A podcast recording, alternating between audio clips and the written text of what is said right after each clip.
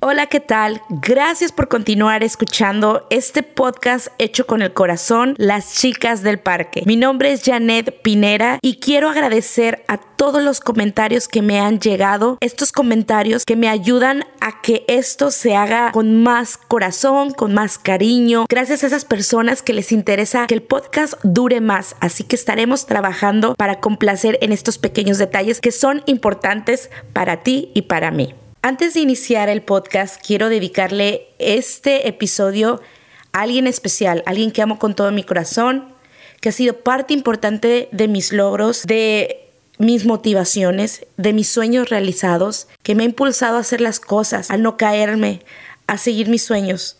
Quiero dedicarle este episodio a mi hermano Jorge Piñera, que está cumpliendo años este mes, así que te amo con todo mi corazón, hermano. Siguiendo con el caso de Sofía una niña extrovertida y que vivió, en el tiempo que yo trabajé con ellos, vivió muchos sucesos, muchas situaciones que era importante hablarlo, que era importante platicarlo. No soy una persona profesional en cuestiones de psicología infantil, pero creo que todos, si hubiéramos visto estas situaciones, el mejor apoyo que ella hubiera obtenido era de alguien profesional. Pero déjenme platicarles cómo era Sofía.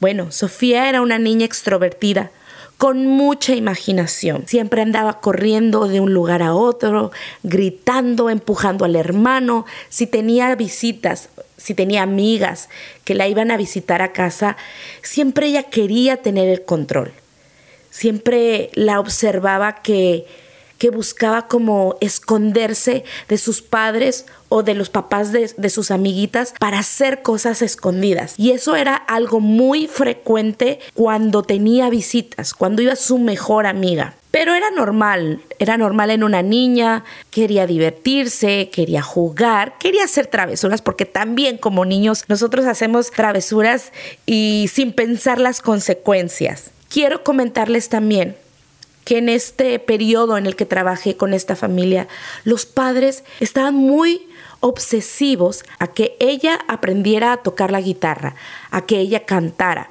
Estuvo en muchas clases de guitarra.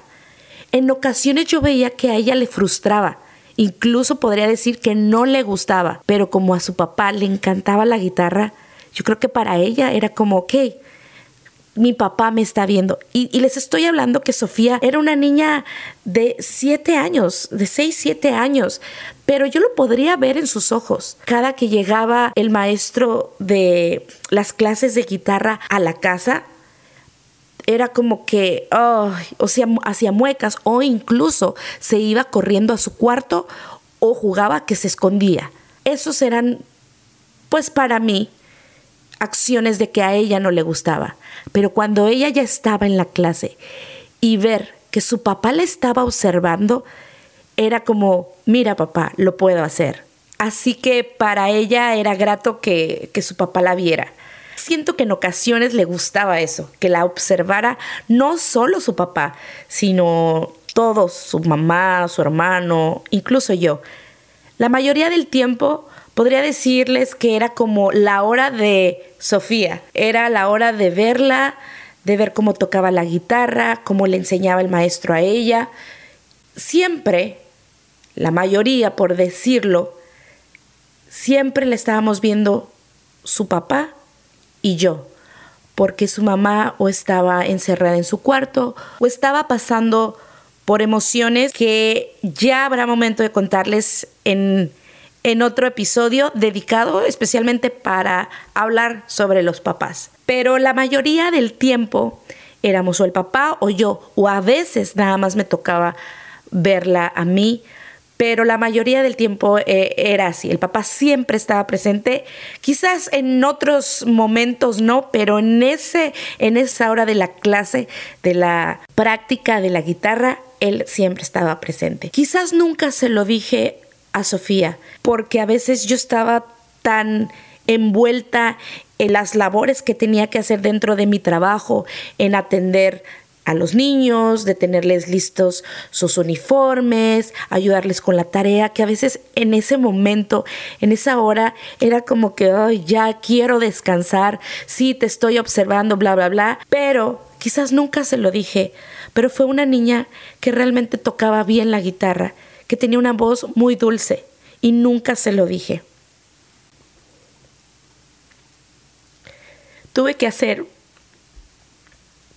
una pausa porque me dio un poco de sentimiento, porque realmente viví cosas con cada uno de esos niños y me hubiera gustado poderles ayudar más. Quizás estoy exagerando las cosas, quizás el, el no ser madre aún, no conozco qué tan grave puede tornarse una situación o qué se puede dejar pasar. Pero yo, Janet, siento que pude haber ayudadole más a estos niños porque necesitaban bastante, bastante atención. Seguiré hablando de ella porque después de aquel episodio que vivimos en el hotel, en el cuarto del hotel, donde a mí me tocó ver que ella se estaba masturbando. Y suena fuerte. Sí, una niña de 6, 7 años se estaba masturbando. Y no supe cómo reaccionar. Sí, lo vuelvo a repetir porque no supe cómo reaccionar. Pero siguieron presentándose estos ah, actos, los cuales eran importante hablarlos no con ella. Me refiero que yo, a mí, pues yo vivía 24/7 con estos niños, con esta familia. Así que era importante yo hablarlo con ellos para que ellos pudieran tomar acciones con ella. Ya en, la intimidad familiar.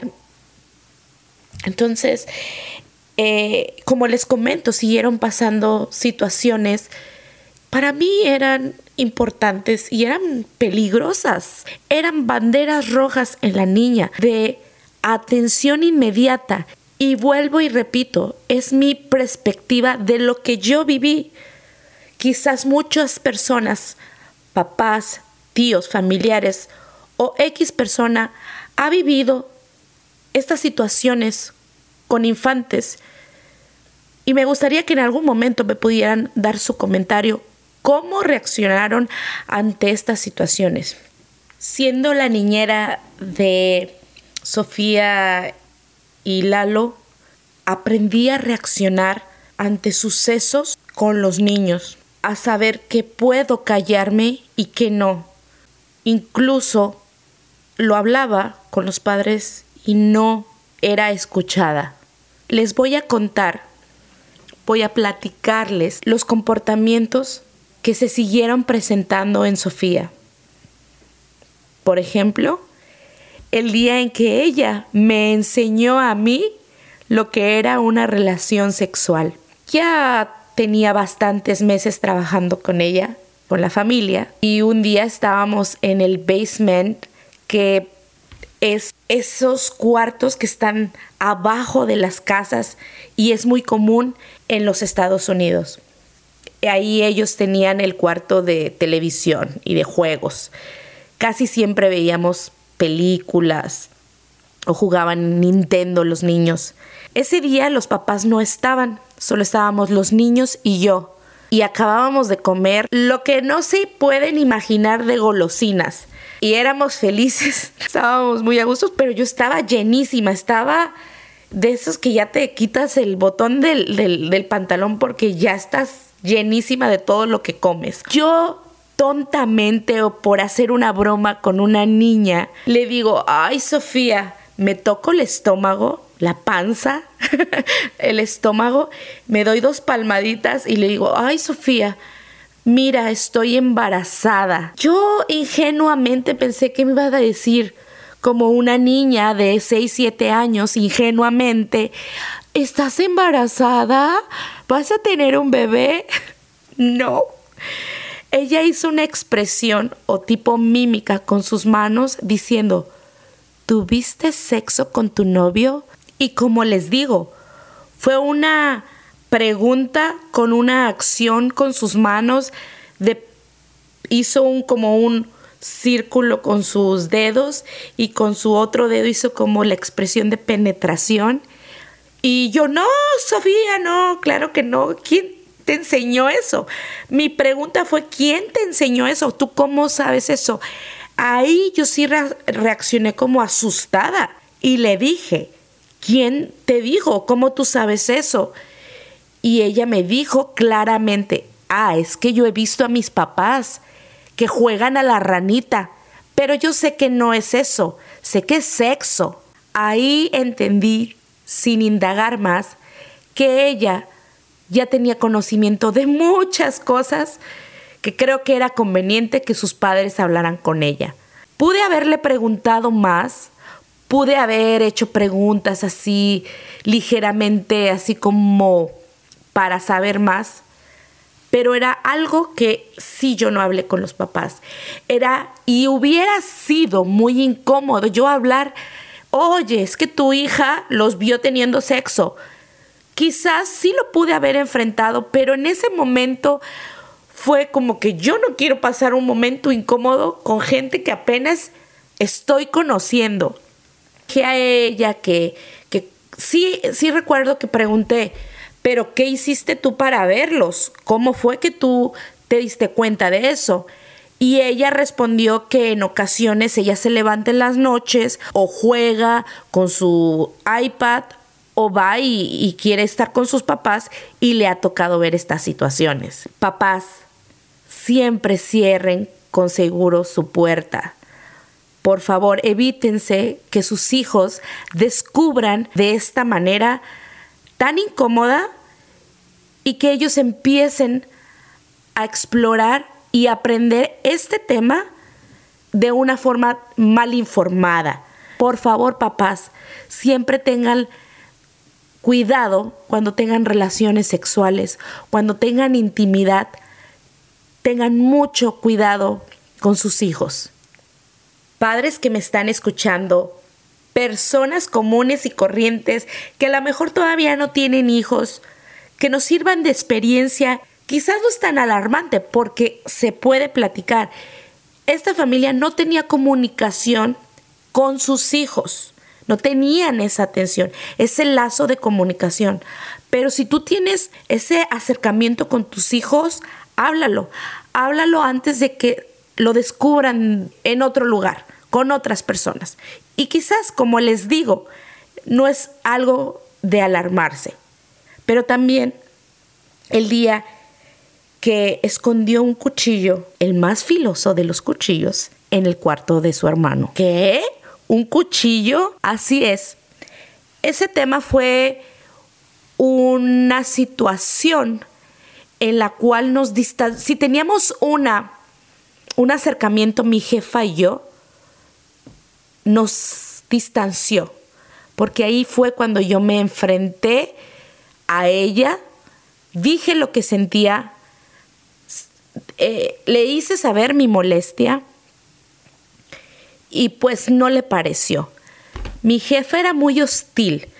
Como les comenté en mis episodios anteriores, ella siempre me hizo saber que ella era mi jefa y que yo era la niñera, incluso a veces me hizo sentir como que era la muchacha del servicio. Así me hizo sentir. Pero les pongo en contexto. Ese día yo empecé a trabajar en la mañana. Para los que no han escuchado los episodios anteriores, esta era una casa grande y tenían en la parte de atrás en el patio un garage y adentro de este garage había un estudio, un cuartito, por decirlo de alguna manera. Tenía su baño, tenía su pequeña cocina y tenía su cuarto. Ahí yo vivía como un mini departamento. Entonces yo entraba a las 8 o 9 de la mañana a trabajar de el estudio que estaba atrás y entraba por la parte de atrás de la casa. Entonces ese día, en la mañana, pues yo me arreglé, me cambié y ya iba hacia la casa, entro a la casa y estaba mi jefa y me dice, oye Janet, pero así, oye Janet, quiero que me expliques qué hace esto en el cuarto de Lalo. Y yo, a ver, ¿qué pasó? ¿O qué tiró el niño que no recogí? No sé. Se me ocurrieron mil cosas menos lo que sucedió. Llego al cuarto del niño y el niño tenía un librero y en medio de los libros, entre los libros, me enseña ella un cuchillo con el que se corta el pescado. ¿Qué hace esto aquí? Quiero que me expliques qué hace esto aquí. Esto es muy peligroso. Se empezó a alterar. Ojo, entiendo, le entendí en el aspecto de el peligro, qué es lo que estaba sucediendo, por qué estaba ese cuchillo ahí. Pero me estaba regañando a mí, me estaba exigiendo respuestas que yo no sabía. Y sí fue algo que al principio no me enojó que estaba enojada, alterada conmigo, sino que me preocupé qué hace un cuchillo tan filoso en el cuarto de niño entre los libros y le digo, no sé, estoy igual que tú. No sé por qué está ese cuchillo ahí. No sé quién lo puso ahí. Yo obviamente no lo puse. Es que tienes que averiguar porque no sé por qué está esto aquí. Y le digo, a ver, espérate. En primer lugar, no me tienes que alzar la voz y entiendo que estés molesta y, más que nada preocupada, pero no sé quién, quién fue. Déjame averiguar. Y lo primero que le dije es, ¿cuándo lo viste? Ahorita en la mañana. Yo pues vengo de, de la noche, vengo de dormir, de irme a mi habitación y pues estoy igual que tú. Entonces, como que le quería hacer entender, o sea, quizás tú tengas más respuestas que yo porque tú estás viviendo con tus hijos, tú estás en la misma casa con tus hijos, quizás pues la respuesta la tenga ella, ¿no? Se, se, alteró y me dijo, quiero que me averigües mil cosas, me dijo. Entonces, yo sí me alteré en el aspecto de que espérate, ¿no? O sea, no me alces la voz, no me hables de esa manera, hay que averiguar qué está sucediendo y obviamente quien había puesto este cuchillo fue Sofía. Yo no tuve que resolver esta, este caso, lo resolvió la mamá, pero no me había dicho nada. Como les comento, no había comunicación de ellos hacia mí. Yo a, a mediodía o en el transcurso del día le dije, ¿pudiste hablar con los niños? Obviamente era alguien de los dos que había puesto este cuchillo en el librero, en, medio, eh, en medio de los libros. Y yo le pregunté, ¿sabes quién puso? Y muy tranquila me dijo, ah, oh, sí, fue Sofía. Fin del comunicado prácticamente, pero era un cuchillo filoso. ¿Qué hacía ese cuchillo ahí? A veces quizás quiero justificarlos, pero quizás pues era un tema privado, ¿no? Un tema entre hijos y padres y, y a lo mejor lo resolvieron, pero no, no lo resolvieron. Ese fue otro acto, otra situación con Sofía. Ustedes se pueden imaginar un cuchillo en el cuarto de sus hijos y que lo haya puesto otro integrante de su familia en medio de la noche. ¿Y por qué? Gracias a Dios, solo lo puso ahí porque ella visto una película y dijo, ah, lo voy a hacer. Pero si hubiera visto otra cosa, ¿qué hubiese pasado? Otro caso que se presentó con Sofía y que también descubrí yo fue el día que me contó que con su mejor amiga veían personas desnudas en su iPad. Yo era como esa persona en la que Sofía podría expresarse, decir lo que ella no sabía si estaba bien o estaba mal, pero que no la iba a juzgar, que no la iba a regañar. Había momentos donde yo sí la regañaba, había momentos en que me desesperaba mucho y la encerraba en su cuarto y le decía, no vas a salir hasta que te calmes, no vas a salir hasta que hagas tu tarea. pero hoy en día puedo comprender que muchos de sus actos no eran rebeldía, eran que le pusiéramos atención. Y aunque a veces no nos llevábamos muy bien, aunque a veces me odiaba, muchas veces me escribía cartas, I hate you, te odio, eres la peor nani que he, tenido. En muchas ocasiones me abrazaba y me decía que me quería, que me amaba, que era la mejor nani que ella había tenido. Y siento que en muchas de las ocasiones que yo me enteraba de cosas, comportamientos que ella tenía, era que me las contaba a mí porque yo no la iba a juzgar, porque yo no la iba a regañar. Muchas veces, claro, claro que se lo comenté a sus padres. A veces no se los decía de frente porque no o no veía al papá porque llegaba tarde del trabajo, o ella estaba encerrada todo el día en su cuarto. Y como les comento, tendré un episodio especial sobre los padres de Sofía y Lalo. Hablaré también sus comportamientos. Para mí, cuáles eran las personalidades de cada uno de ellos y todo lo que sufría la mamá.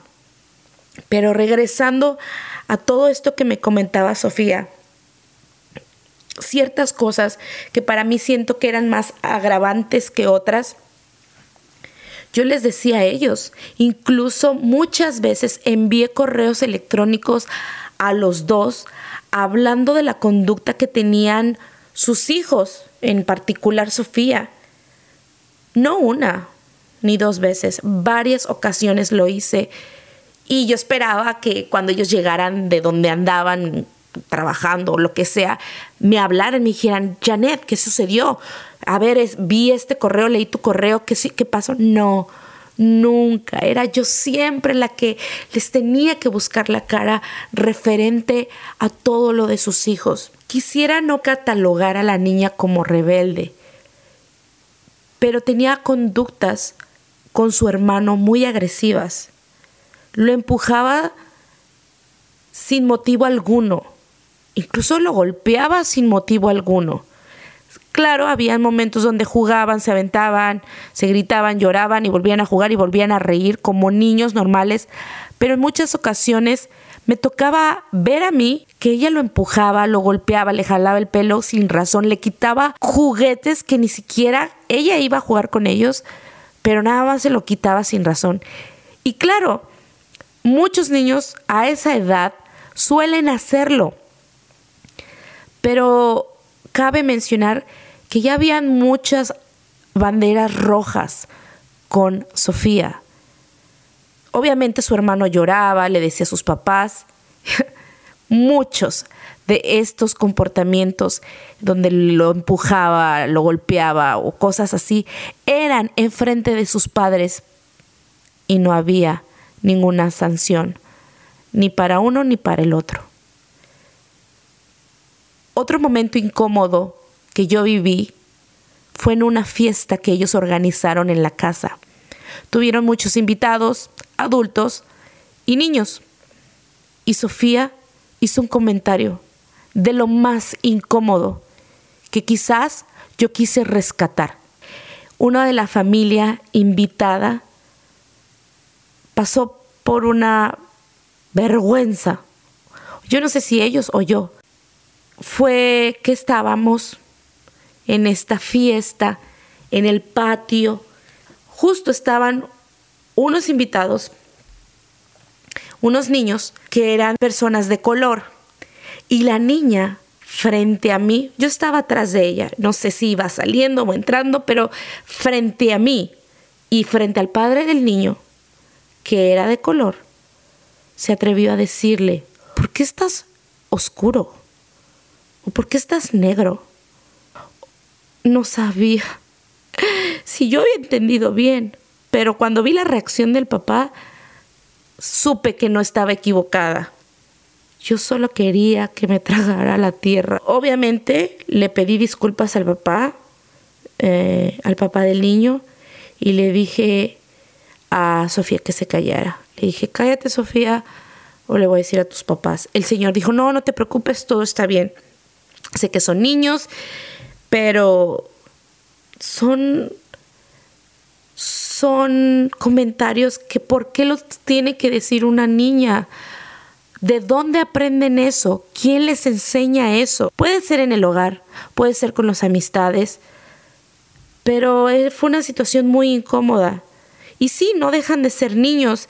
Y dentro de esto, la culpa no la tienen ellos. Es la educación, valores y comportamientos que los hijos adquieren de sus padres, de las personas que los deberían de educar, que los deberían de guiar.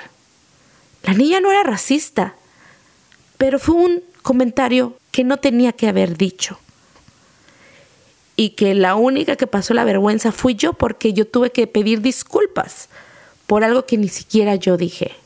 Me encantaría que me escribieran las niñeras de cualquier parte del mundo que por alguna razón hayan dado con este podcast. Me encantaría que pudieran compartir sus historias conmigo. En algún punto de este podcast voy a entrevistar a diferentes nanis, diferentes historias, diferentes versiones, situaciones. Hay agencias de nanis, mil cosas que hay que contar sobre esta ah, profesión, se puede decir, o este trabajo. Así que si tú eres niñera, por favor, compárteme tus experiencias. No todas son buenas, no todas son malas. Hay muchas historias divertidas con los niños, con los padres de los niños, así que yo sé que tú también tienes algo que aportarme. Si te has dedicado a esta profesión, mándame un mensaje, escríbeme, cuéntame tu historia, que sería interesante compartirla. No todo fue malos momentos con Sofía. Hay muchas cosas hermosas que rescatar de ella. Yo estoy muy agradecida porque ella me enseñó a nadar, así como le escuchan. Ella sabía nadar muy bien. Y cuando yo me metía a nadar con los niños, yo les decía, no, no me avienten, no me empujen, no soy una buena nadadora. Y yo le decía mucho a Sofía, enséñame, enséñame cómo nadar para abajo. Me agarraba de la mano y me decía, ok, vamos a hacer esto, tienes que agarrar la respiración. Y yo muy asustada le decía que por favor, que cuando ya sentía que me sentía que se me iba la respiración, le iba a apretar el brazo para que nos saliéramos del agua. Y era de verdad que en ese ambiente ella era otra persona. Así que yo le agradezco mucho a ella que me haya enseñado a nadar. Como les digo, ella cantaba muy bonito, tenía una voz muy linda. Nunca se lo dije, pero tenía una voz muy linda. En las noches, cuando me tocaba a mí llevarla a dormir, siempre me decía que le hiciera cariñitos, o sea, que le hiciera como masajito con los dedos, que le hiciera, ¿cómo les puedo decir? Muchos hemos hecho esto, como ese cariñito con los dedos, con las uñas para que se duerman los niños. A ella le encantaba que yo le hiciera eso. Ella me decía, more pica pica, more pica pica. Eh, le encantaba que le leyera cuentos, que le contara mis propias creaciones de cuentos muy raros mi inglés no era, no era perfecto, no, apenas yo estaba aprendiendo cada día con ellos. También eso es otra cosa, ella me enseñó mucho el inglés, mucho. Era una buena niña en la escuela, la mayoría del tiempo ella hacía sus tareas sola, a veces le ayudaba a su mamá, a veces le ayudaba yo, pero la mayoría del tiempo ella hacía sus tareas sola. Cuando le tocaba hacer proyectos en la escuela, le iba muy bien. Al fin del día, era una niña. Y quiero cerrar este episodio deseándole lo mejor en donde quiera que esté, que sea una adolescente de bien. Ella ha de tener entre sus 16 y 17 años, que sea una niña de bien, un adolescente de bien que tome sus decisiones, sus propias decisiones con esa inteligencia que siempre la caracterizó. Hasta pronto, mi querida Sofía. Recuerda que si tienes alguna duda, algún comentario o nos quieres compartir algo, hazlo a través de nuestras redes sociales las.chicasdelparque916 arroba gmail.com o en nuestro Instagram que es las.chicasdelparque. Después de haberles contado la historia de Sofía, me quedaron muchas dudas e inquietudes. Y como no me gusta quedarme con eso, me di a la tarea de contactar a la psicoterapeuta Selene Aguilar, quien nos va a ayudar a hablar más sobre este tema, más sobre esta historia y resolver dudas que pueden servirnos como herramientas. Hola Janet, estoy muy contenta y muy emocionada de poder compartir eh, mi expertise acerca de pues las relaciones humanas, no solamente con niños, sino también con adultos. Parte de mi área profesional en la que me desempeño como terapeuta es trabajar con niños, adolescentes y también adultos, tanto adultos jóvenes como adultos mayores. Eh, me siento muy emocionada en este aspecto porque he escuchado tu podcast y se me hace muy genuino y, y amo que, que busques la manera de aportar a las familias porque más allá de ser como las historias de, de, de, Janet, son realmente el compartir las vivencias y las experiencias y que esto ayuda y obviamente pues edifica a las personas que eh, escuchan tu podcast. Así que muchas gracias por la invitación. Al contrario, Selene, creo que te agradezco, recibo con mucho amor tus palabras. Eh, para mí es importante, para mí es muy importante que no solo hablar de la de estos temas que yo enfrenté siendo una persona que no forma parte de, la familia con la que trabajé, pero que estos temas sirven de, de ayuda para mucha gente, porque pues creo que familiares, las personas en general hemos pasado por estas situaciones que muchas veces no se hablan muchas veces no se comentan en una reunión familiar y por qué es, podría ser incómodo, pero alguna vez escuché que, que para poder resolver un, un problema tiene uno que pasar por la incomodidad, ¿verdad?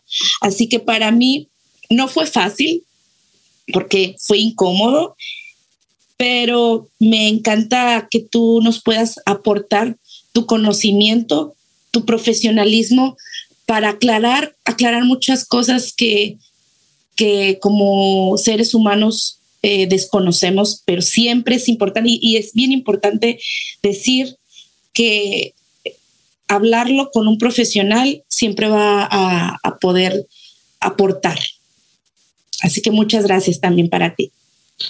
Definitivamente, Janet, em, creo que, que el, el abordar los temas como, como lo estás haciendo, siempre recurriendo a la ayuda de alguien profesional, pues es como ese extra, ese valor agregado que tú le estás dando al, al podcast, que no sea solamente el informar o contar, sino que tú estás agregándole valor al, al asesorarte y pedir, bueno, dame herramientas, cómo le podemos hacer, cómo le pueden hacer los papás, cómo se, se abordan este tipo de temas sin, pues con la menor incomodidad, porque incómodo, como, como bien dices, va a ser, ¿no? No es fácil hablar de esto y más porque hay mucho tabú en torno a la sexualidad todavía. Em, primero, pues me gustaría, eh, si me lo permites, eh, dar esta como introducción de la sexualidad, que, que no solamente se enfoca a lo que es el sexo en sí, al acto sexual, no. La sexualidad involucra todo el cambio que, que, todo lo que tiene que ver con nuestro cuerpo y los cambios que se van generando. Desde que vamos creciendo, eh, tú vas observando algunas conductas que van generando en los niños, creencias limitantes o, generando esos tabús de los que te hablaba ahorita. Por ejemplo, si ves a un niño que se está tocando o rascando sus partes, es no te toques ahí y quítate la mano y no seas cochino. Entonces tú le estás generando al niño un mensaje, una creencia de tocarse es malo. Em, es prohibido, ¿verdad? Es prohibido, no está bien, no es correcto, es, es cochino, no es sucio. Y entonces le vas generando una le vas generando una creencia en torno a no es correcto, no está bien, eres cochino o eres sucio si lo haces. Y al mismo tiempo, pues le vas despertando más interés porque dice, bueno, pues ¿por qué no me podré tocar? ¿No? O sea, ¿qué, qué, qué pasará ahí? Y, y, van siendo entonces este, este, este tipo, perdón, de, de situaciones las que van generando desde muy niños estos tabús que después nos reprimen y como adultos, déjame decirte, en, en algunos casos específicos que yo he tenido de pronto como adultos, no disfrutan su sexualidad plenamente, les es difícil hablar de la sexualidad, tanto de su cuerpo, que les gusta, que les disgusta, este, en cuanto a también el acto sexual. Entonces te decía, la sexualidad no solo involucra la parte de, del coito, ¿no? La sexualidad es eh, entender, conocer mi cuerpo y, e, e identificar eh, cómo se llama cada parte de mi cuerpo. Aquí lo básico es que cuando tú estás teniendo, este, pues estás, estás criando niños, estás educando, es que aprendas a llamarle a las cosas por su nombre, ¿no? Cada parte tiene su nombre cada parte tiene eh, un nombre específico que tienes que llamarle. Ha habido algunos casos de abuso donde de pronto dicen, no, pues, eh, ¿qué, pas ¿qué te pasó? no eh, Por ejemplo, me recuerdo el caso de, de ahorita una niña, no fue mi paciente, pero escuché en alguna plática de la escuela que decía esta psicóloga, este, hubo una niña que tuvo abuso sexual y la niña tenía creo que alrededor de cuatro o cinco añitos y decía que, que su tío este, se comía su galletita, ¿no? Entonces, eh, no, que mi tío se come mi galletita y que mi galletita. Y resulta que, eh, que ya después se dieron cuenta pues que la niña manifestaba conductas de ser violentada sexualmente y, y se dieron cuenta pues que al llevarla a analizarla, se dieron cuenta que estaba siendo pues eh, abusada sexualmente, ¿no? Entonces esta persona, este tío, le decía, le llamaba galletita a su vagina. Y, cuando le decía eso, pues practicaba eh, sexo oral, ¿no? A, la niña. Entonces, eh, la niña no sabía cómo expresar lo que estaba pasando y ella solamente decía, se come mi galletita porque el tío así le decía, me voy a comer tu galletita.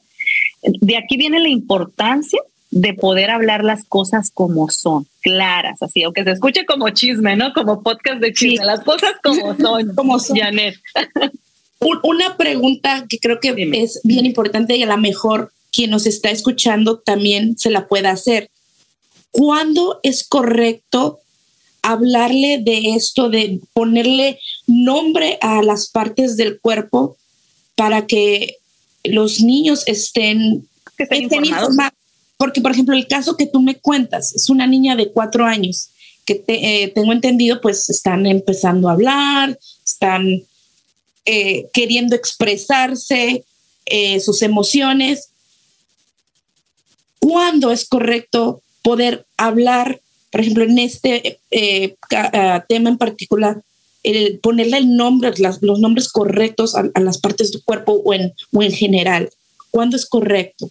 Desde el primer momento en que tú te aprendes a, en que tú te comunicas con, con, tu hijo, estás ayudándole a que aprenda también él a comunicarse. Entonces, yo te podría decir que desde el día uno, desde que tú le estás limpiando el pañal, es empezar a ver, te voy a limpiar eh, tu vagina, vamos a cambiarte pañal, ah, ya te rozaste. O sea, empezar a hablar con una naturalidad, porque es natural, Janet. O sea, las partes de nuestro cuerpo tienen nombre y, y, hay una tendencia cultural eh, a ponerle otros sobrenombres, pero no decirle el nombre. Sobre todo en México hay mil y un diminutivos, perdón, mil y un adjetivos que se le pueden dar al, a, las partes íntimas y, no se les habla con claridad. Pene, vagina, testículos, em, senos, este, pezones, este, nalgas, porque así se llaman esas partes del cuerpo. Hace poquito estaba escuchando un una terapeuta que, en un video y hablaba sobre decirle a los hijos desde un principio, desde que empiezan ellos a comunicarse un añito, dos añitos, los nombres específicamente de las partes para que ellos conozcan. Se llama vagina, se llama pene. Y cuando tú le dices, te, lávate tu pene, enjuágate tu vagina, sécate bien, decirles el nombre para que ellos tengan conocimiento. Y te comparto que, por ejemplo, yo desde el primer momento que fui mamá, dije, yo les voy a hablar a mis hijos con claridad y naturalidad sobre el tema, ¿no? Sobre todo de, de que ellos empiecen a identificar sus partes íntimas. Son íntimas porque no vamos por ahí enseñando, ¿no? Cuando tú vas eh, a una playa, pues normalmente traen bikini o los hombres traen chor o a lo mejor traen un, traje de baño más cortito, pero no andas con tus partes al aire. Para eso hay otra área específica en las playas donde tú puedes hacerlo, ¿no? Pero normalmente en una playa esas partes íntimas están cubiertas. Entonces, desde ese momento tú tienes que indicarle a tu hijo que son íntimas porque son, solo tú las puedes ver como persona. Y, empezar a nombrarlas como tal, le das la seguridad a tu hijo o a tu hija de que es natural la sexualidad y que se, se puede hablar con total y absoluta libertad. Ok, claro, es, es, como tú dices, es algo que como mexicanos le hemos puesto muchos ah, sobrenombres, muchos apodos.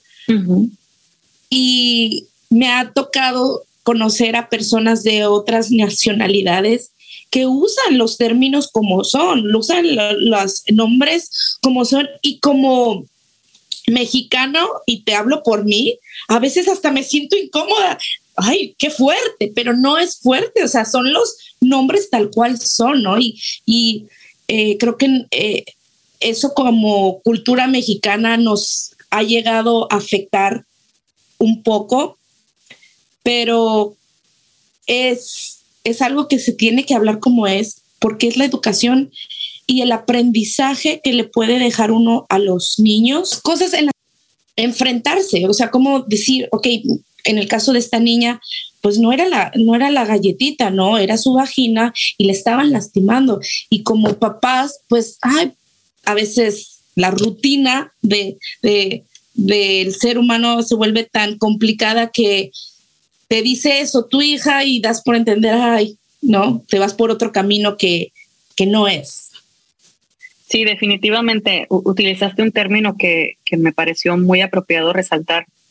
Consideramos que se puede considerar que es una palabra muy fuerte decirle a un niño no te toques tu pene en público o no te rasques tu pene, ¿no? O tu vagina esto. Pero fíjate, incluso eh, de manera personal te comparto que mi mamá un día escuchó, ¿no? Que le dije a, mis hijos, límpiate tu pene o tu vagina, no recuerdo cuál de los dos, le dije, porque tengo niño y niña. Y me dice mi mamá, ay, se me hace una palabra muy, ah, ya me acordé, mi, mi hijo algo le comentó, ¿no? Que ¿sabe qué, oh. con mi pene, no? Y luego le dice este, mi mamá, ay, hijo, siento como muy feo cuando escucho eh, esa palabra porque estás muy chiquito, pero yo sé que así se llama, ¿no? Entonces me dice, a veces se me hace como muy fuerte la manera en que se expresan de sus partes, dice, pero yo sé que así se llaman, dice, nada más que me cuesta trabajo, uno estaba acostumbrado a otras cosas hace 40, 50, 100 años atrás y es, es como difícil el poder eh, adaptarnos a esta normalidad, o sea, es normal hablar de sexualidad con tus hijos. Y entre más temprana edad, Janet, mucho mejor. Ah, hace ratito me dijiste, dime. No, no, pero qué padre, te iba a decir que, que, qué orgullosa te has de haber sentido que a lo mejor tu mamá te contó, tú los escuchaste y, y saber que, que tu, tu esfuerzo, tu constancia de, de inculcarle esos a, tus hijos, pues ya está haciendo, ya estás viendo el resultado, ¿no? Que tu hijo lo, lo dijo tal cual, sin temor a qué dirán los demás, ¿no?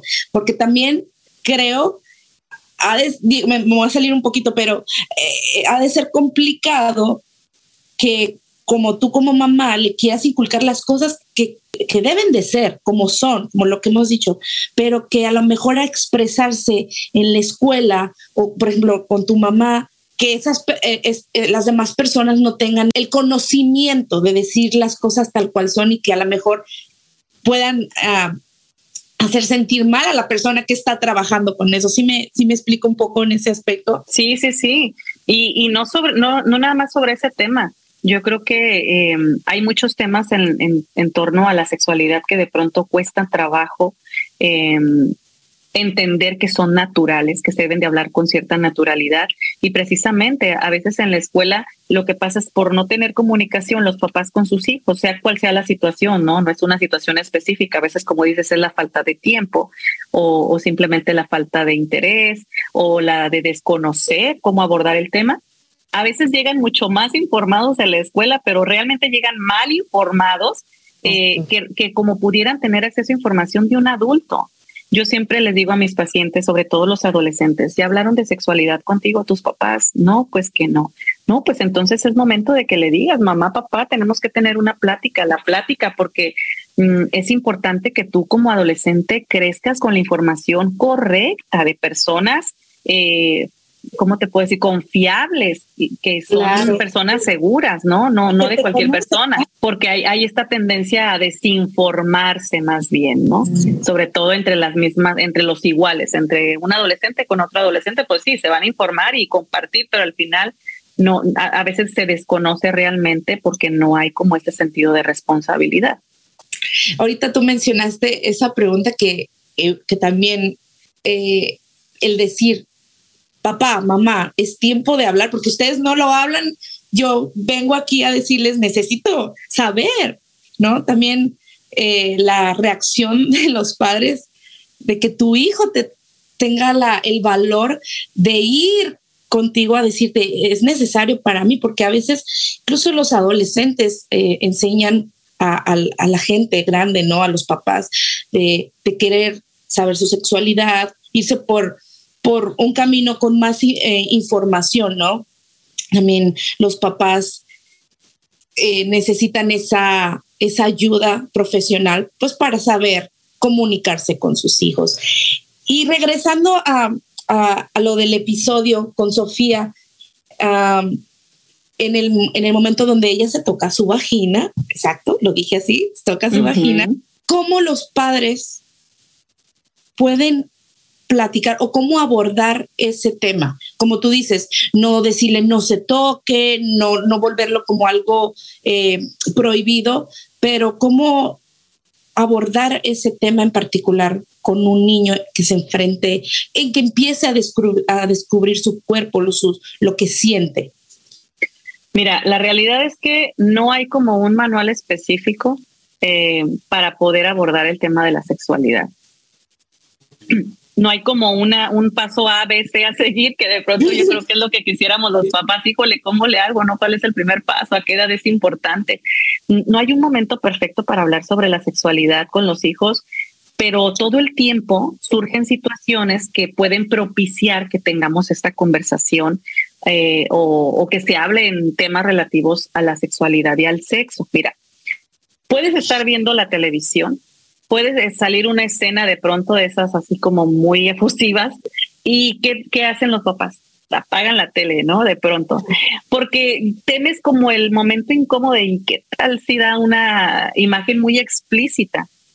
La verdad es que desde muy niños vamos aprendiendo en torno a lo que observamos en nuestro entorno, ¿ok? Pues entonces, vamos aprendiendo, ok, entonces se besan, son dos adultos, se abrazan y, y vas generando como esta relación lo van normalizando.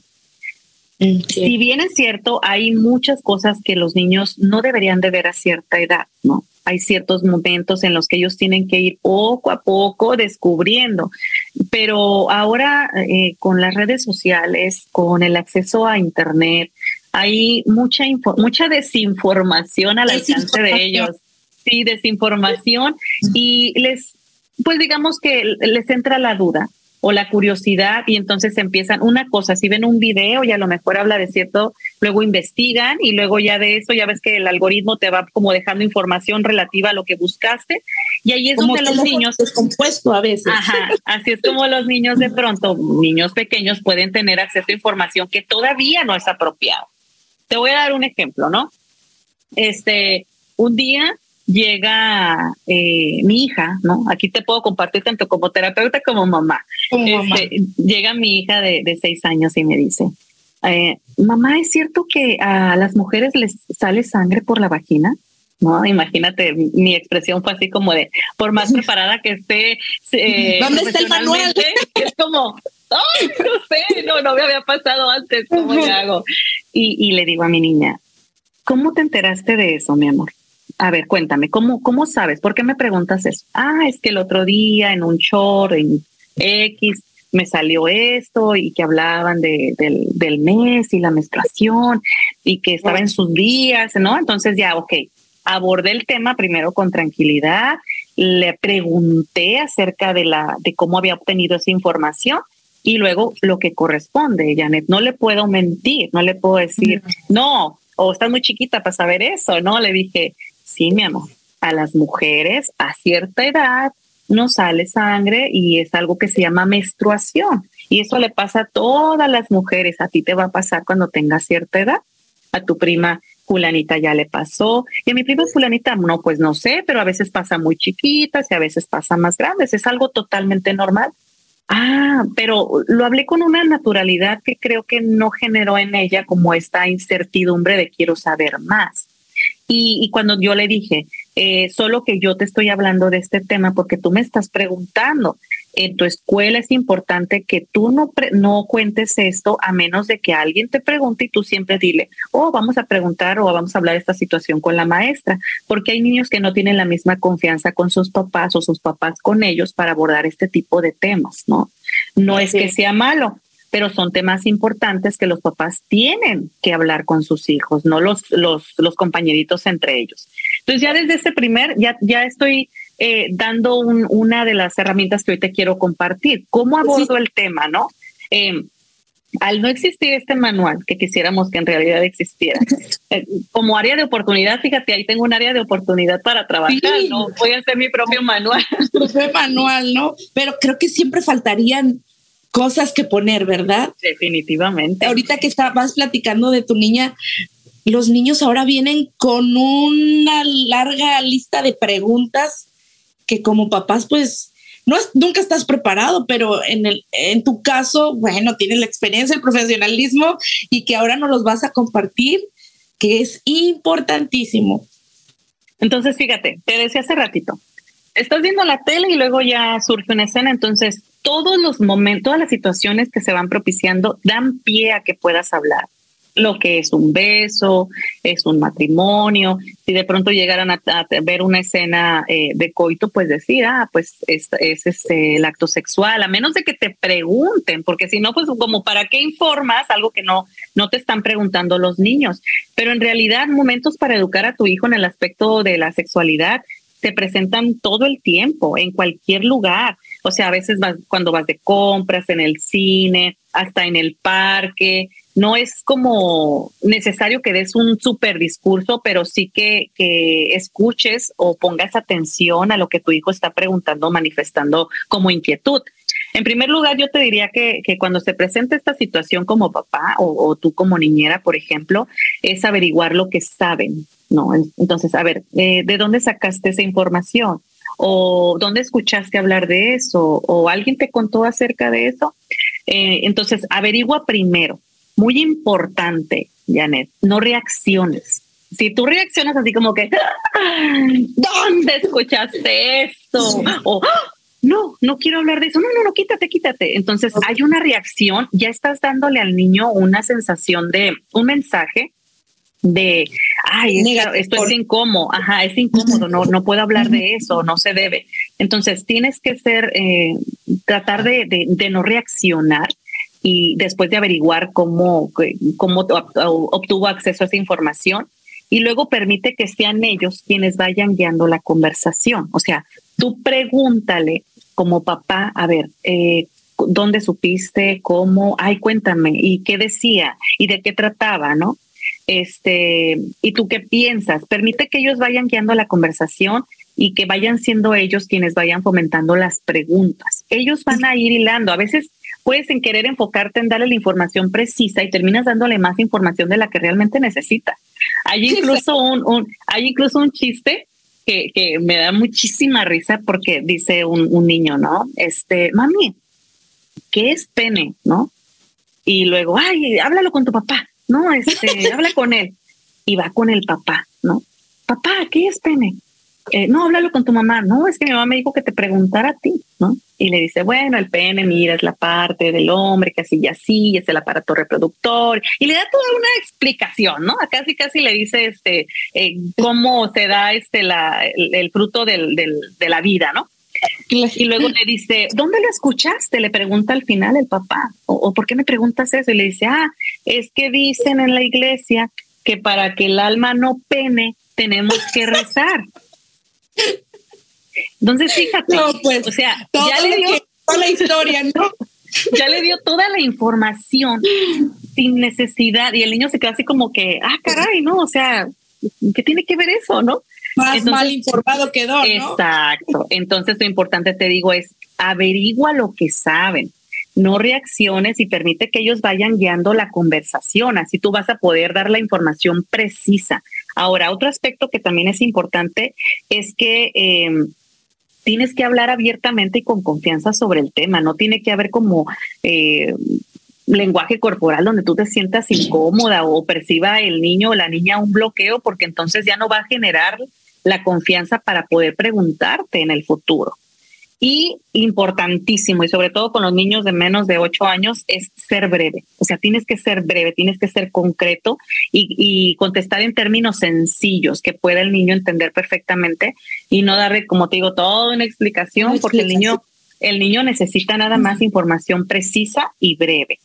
Entonces, em, perdón que te interrumpa. Eh, entonces, lo primero sería, en cuanto te, el niño se acerque y te haga una pregunta que de cierta manera puede ser incómoda eh, a, primer, plano, es eh, hacer pequeñas y sutiles preguntas de dónde eh, se informó, dónde lo escuchó, para ahí poder abarcar, como tú dices, ¿no?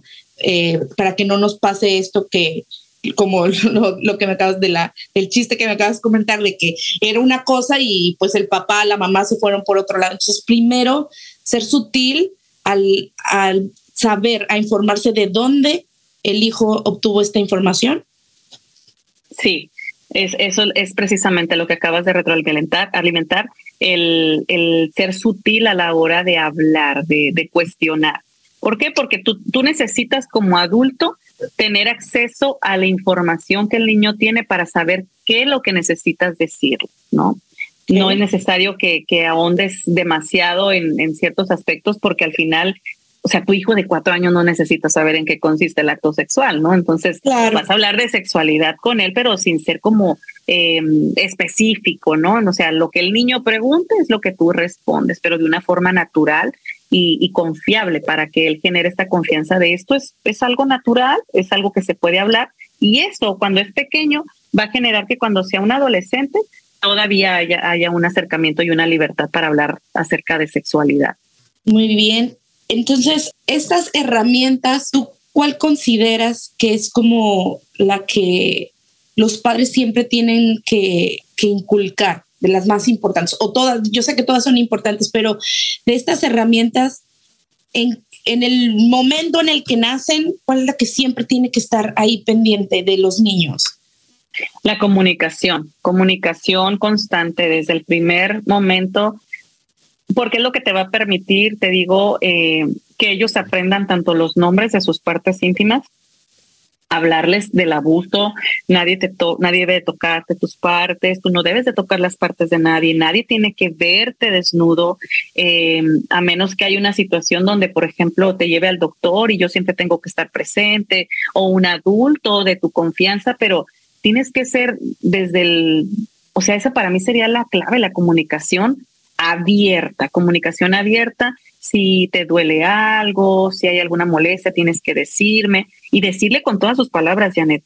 Eh, nadie te toca, no te toca tu abuelito, no te toca tu prima, no te toca tu hermano, no te toca tu tío, nadie, porque son partes íntimas y esas partes solamente tú las puedes tocar. Y hasta hay veces que te preguntan, ay, y, cuando me baño me puedo tocar. Pues claro, porque tú, tú te puedes tocar. Incluso tú te puedes rascar, pero no lo vas a andar haciendo en público porque no, no, sé, no es apropiado eh, que tú vayas rascándote tus partes íntimas en público, pero es algo natural. Si tienes ganas de hacerlo, vas al baño y lo haces, ¿no? Pero es la comunicación la clave, comunicación abierta. Obviamente coincido bastante contigo y, y te quiero compartir algo que pues yo no tengo hijos, tengo hijos adoptivos que son todos los niños que, que he cuidado y, y, por eso a veces para mí es...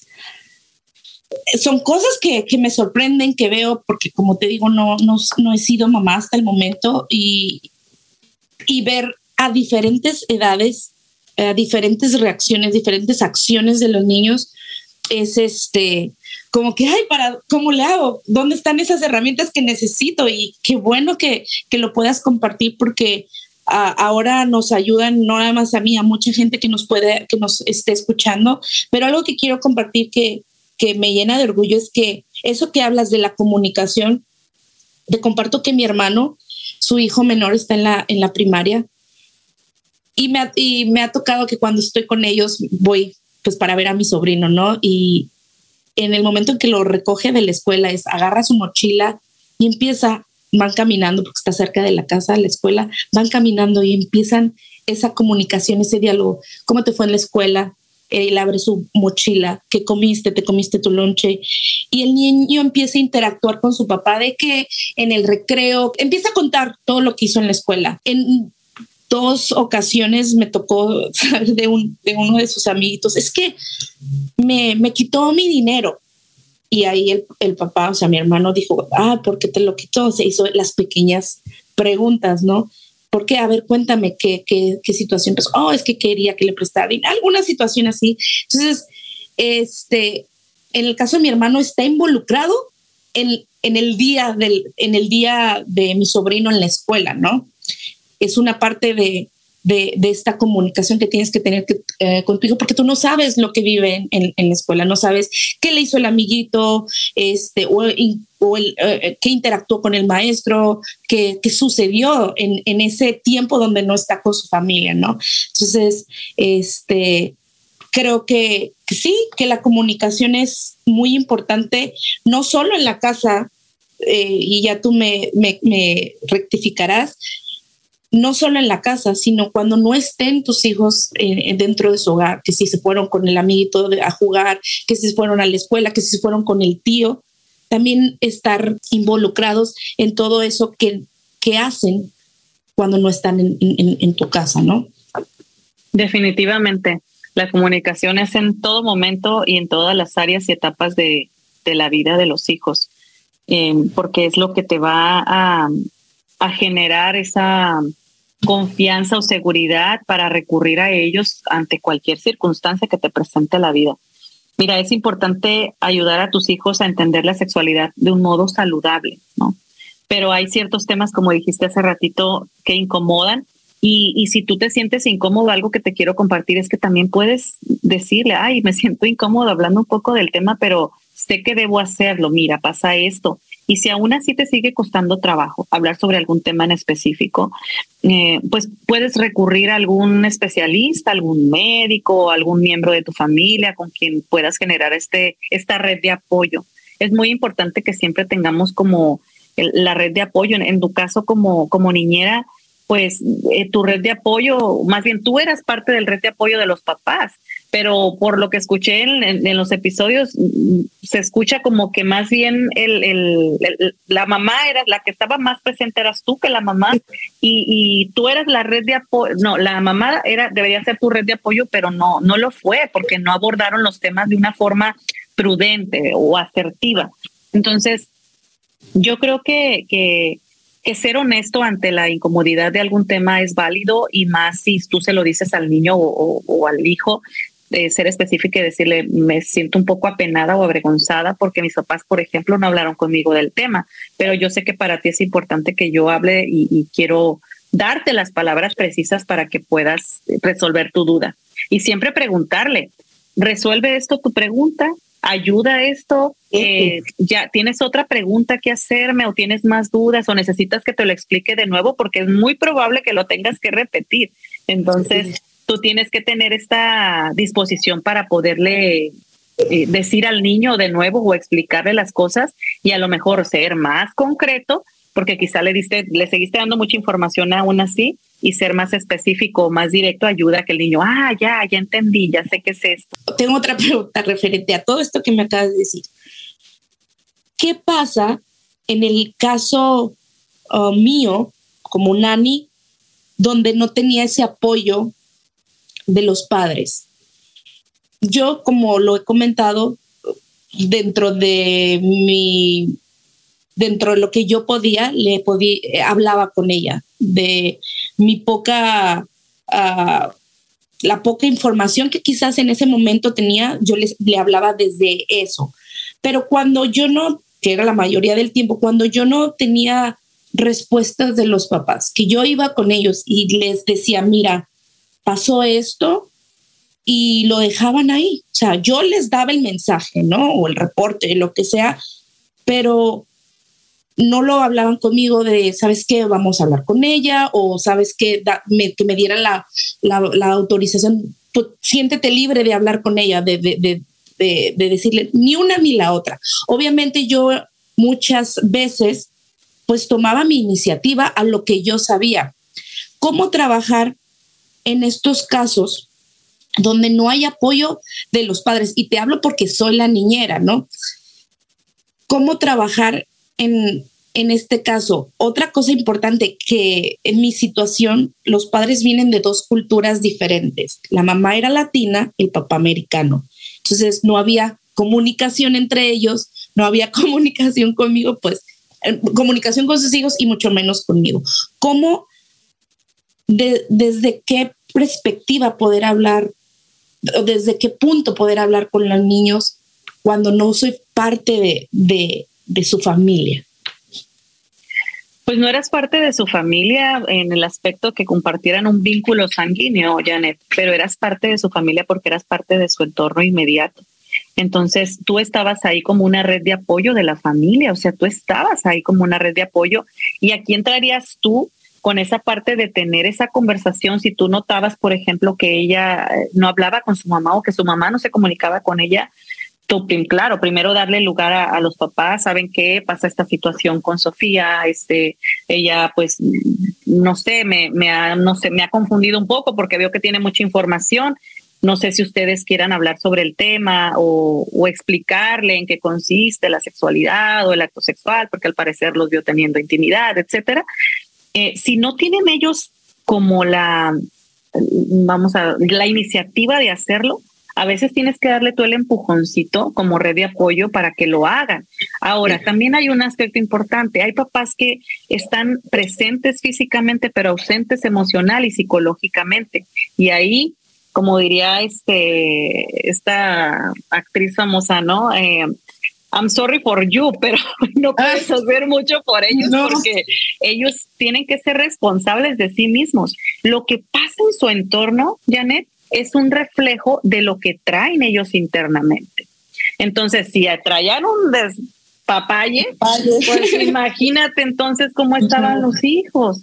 yo creo que ahí es como hacer hincapié de aquí estoy para ayudarlos, pero yo creo que sí sería importante que hablaran con ella o si ustedes necesitan llevarla con un terapeuta, pues también eso ayudaría, ¿no? Que ellos sintieran no como una especie de juicio o como papás, porque a lo mejor a veces los papás pueden sentirse enjuiciados cuando alguien les dice, oye, habla tu hijo, con tu hijo sobre ese tema, pero sí tener como esta constancia, esta persistencia de decirle es importante, yo la veo muy despierta, está muy chiquita, este, creo que si ya tiene acceso a esta información, pues nada más hay que dirigirle bien la información, porque ya cuando un niño sabe cosas específicas, explícitas, ya no puedes ocultar el sol con un dedo, ya tienes que decirle con honestidad, bueno, mira, sí, el acto sexual consiste en ta y ta, y dos personas este, se besan y pasa el coito, y el coito consiste en esta situación y penetración, etcétera. Hay diferentes tipos de sexualidad, existen, de, perdón, de sexo. Eh, pero ya tienes que hablarle al niño con esa naturalidad, porque si no, entonces el niño va a seguir generando esta duda y va a estar desinformándose por su propia cuenta, como lo que compartiste en tu podcast anterior con Sofía, ¿no? Entonces ella ya miraba cosas muy explícitas y, ya no era no decirle porque no era la solución o no hablar con ella por miedo, al contrario, por pena, era abordar el tema porque probablemente ella, no sé si ya ahorita qué edad tenga, pero pues creció desinformada y creció solita, o sea, tuvo que ella enterarse y, procesar lo que sea que haya experimentado sola. Aunque tú estuviste como apoyo, pues ella realmente creció solita en ese aspecto de la información. Exacto, ella, eh, ella ha de tener alrededor de 16, 17 años, ya es una mujercita, entonces eh, lo que ella absorbió de información, pues es quizás lo que actualmente lleva, ¿no? En, su vida. Si, no, si nunca acudió a una terapia, si nunca lo habló con sus papás. Yo, duré, yo estuve con ellos alrededor de tres años, pero fue parte de su infancia, en su adolescencia también se necesita mucho apoyo, ¿no? Pero deseo que de verdad ella esté bien, que pueda tomar sus propias decisiones con responsabilidad, sobre todo, pero sí, bueno, no puedo decir desgraciadamente, viví y, experimenté cosas que quizás con mi familia, con mis sobrinos nunca me había pasado, eh, que también me ayudan, que también me ayudaron a mí y pues ahora que, que, lo platicamos, que, que, tienes estas herramientas que, que, que aportan bastante, sigo yo trabajando de niñera, entonces más me van a ayudar, ¿no? Pero en el, en el caso de Sofía, sí, como lo comenté en el episodio, siguieron pasando eh, muchas cosas, exacto, ella,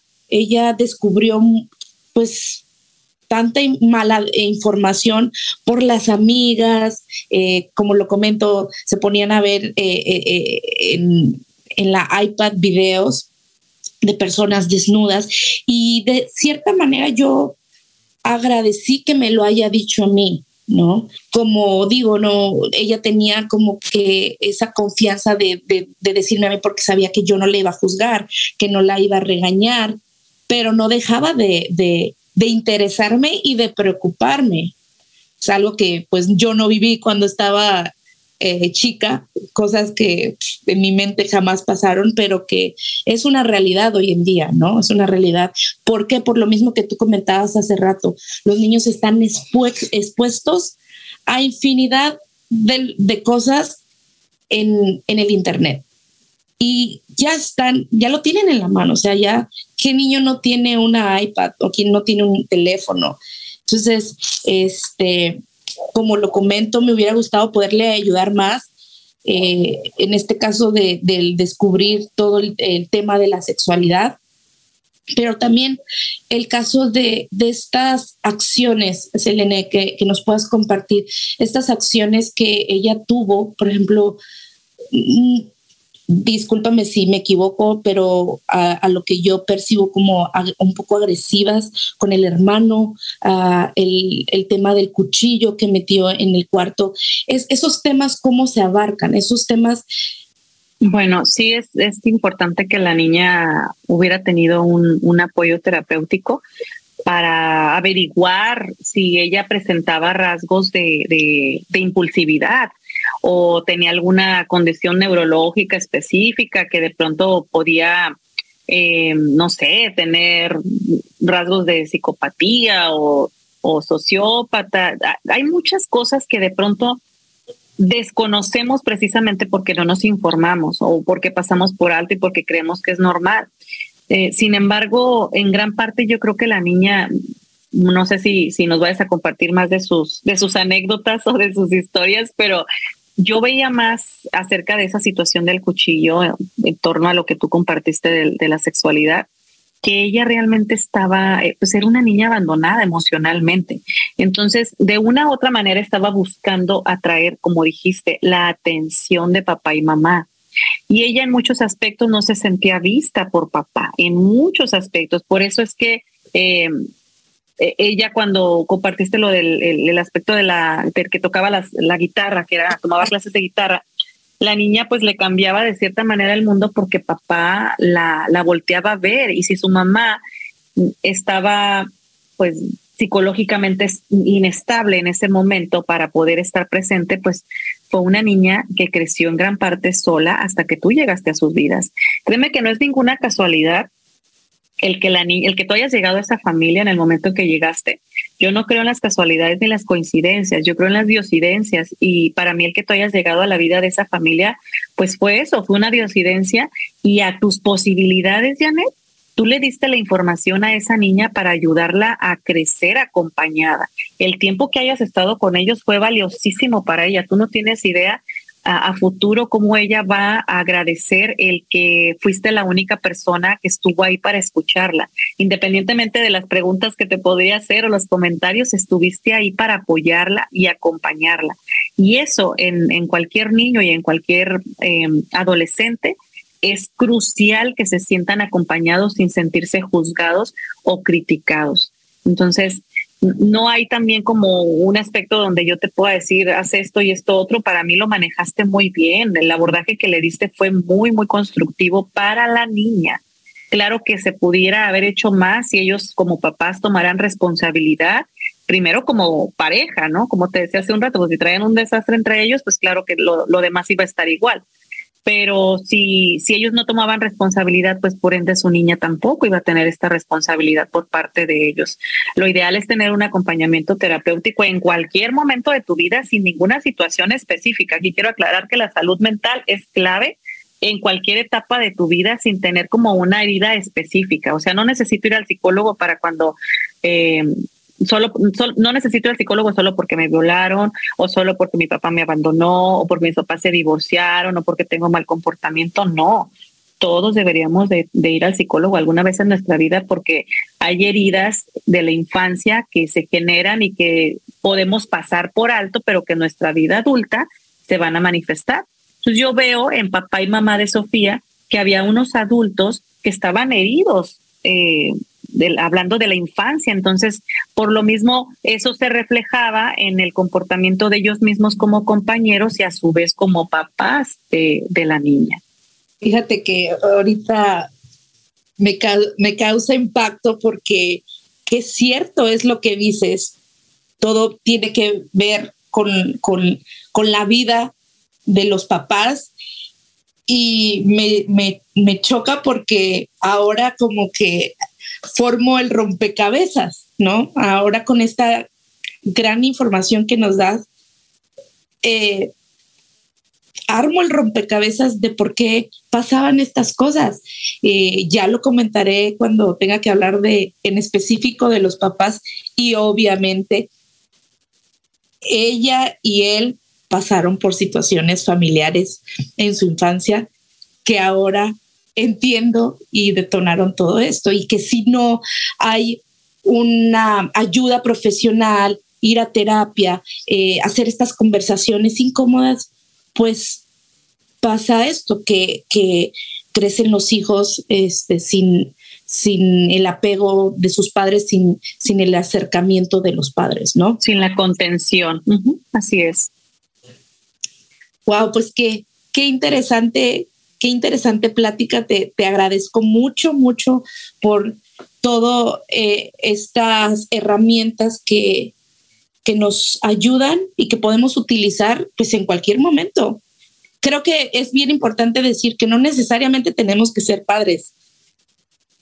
Esta, esta información me puede servir a mí como niñera, claro, como hermana, como maestra, Sí, eh, este, si esta información está llegando a ti, como te dije hace un ratito, no es una coincidencia, es perfecto. Y si tú estás teniendo acceso a ella, entonces tu misión es compartirla. Hay una frase que dice, tu historia no te pertenece hasta que te conviertes en la persona que estás destinada a ser.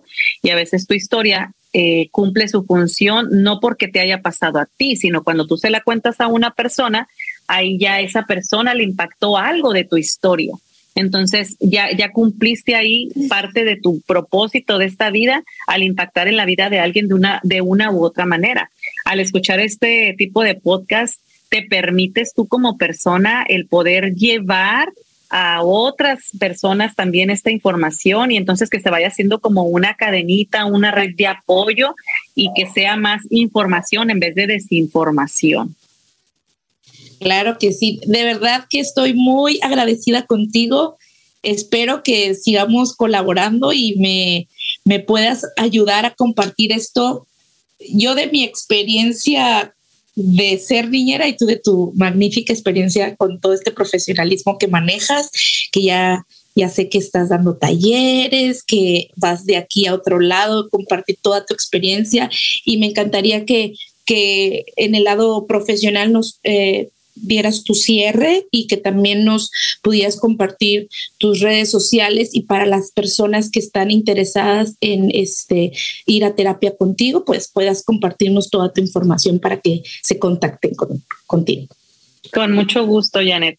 Bueno, pues para cerrar, quiero decirte, mamá, papá, tío, abuelito, abuelita, quien sea eh, que esté escuchando, incluso si eres hijo, es importante que sepas que tu voz se debe escuchar y sea cual sea la inquietud que tú tengas, con, primero hablando como hijo, siempre puedes manifestarla acudiendo con alguien en quien tú confíes, sea quien sea esa persona, mientras sea un adulto y, y, que sea confiable para ti, acude a esa persona y dile, necesito ayuda, necesito saber más sobre este tema y me es difícil hablarlo con las demás personas pero ten esa disposición para poder pedir ayuda porque es válido pedir ayuda y es lo más sano que puedes hacer por ti.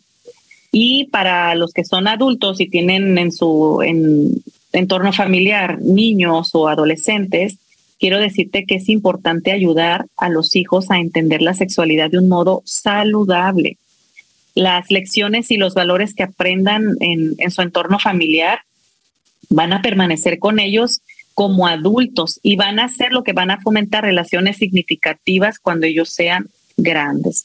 Entonces, no te burles, no te rías, aunque la pregunta sea incómoda, abórdala, eh, sé honesto con, con, tu hijo, con el niño y, y, háblale con claridad sobre las cosas y no tengas pena de pedir ayuda cuando no, no sepas cómo abordar un tema. Siempre es importante que nosotros eh, nos hagamos responsables de nuestra salud mental para por ende hacernos responsables de la salud mental de otros. Entonces, no es necesario que hayas tenido alguna situación específica para poder recurrir a terapia. Puede ser como parte de tu de tu expertise en la vida que, que no sé, hacer una caminata, check, ¿no? Este, viajar, check, no. También ir a terapia debe ser parte de esa lista de propósitos como ser humano, porque todo ser humano tiene derecho a estabilidad mental y emocional y eso es lo que te aporta la psicoterapia. Y claro, con mucho gusto, si, si deseas tomar terapia en línea o presencial, con mucho gusto me pongo a tus órdenes en redes sociales. Puedes encontrarme en Facebook, en Instagram, como psicopedagoga Selene Aguilar. Y también estoy en, en TikTok como psicopedagoga así, psicopedagoga SA y este, pues estoy ahí para poder aportar a, tu vida mayor crecimiento y darte las herramientas para que tú autodescubras en ti esa persona que puede ser sanada por sí misma y al mismo tiempo disfrutar de una estabilidad emocional y una salud mental. Muchas gracias, Janet, por la invitación. Yo encantada de volver a estar contigo. Muchas gracias, Elene. Por supuesto que sí, que vamos a seguir en contacto y recurriendo a ti Muchas gracias. Mucho gusto. Gracias a ti.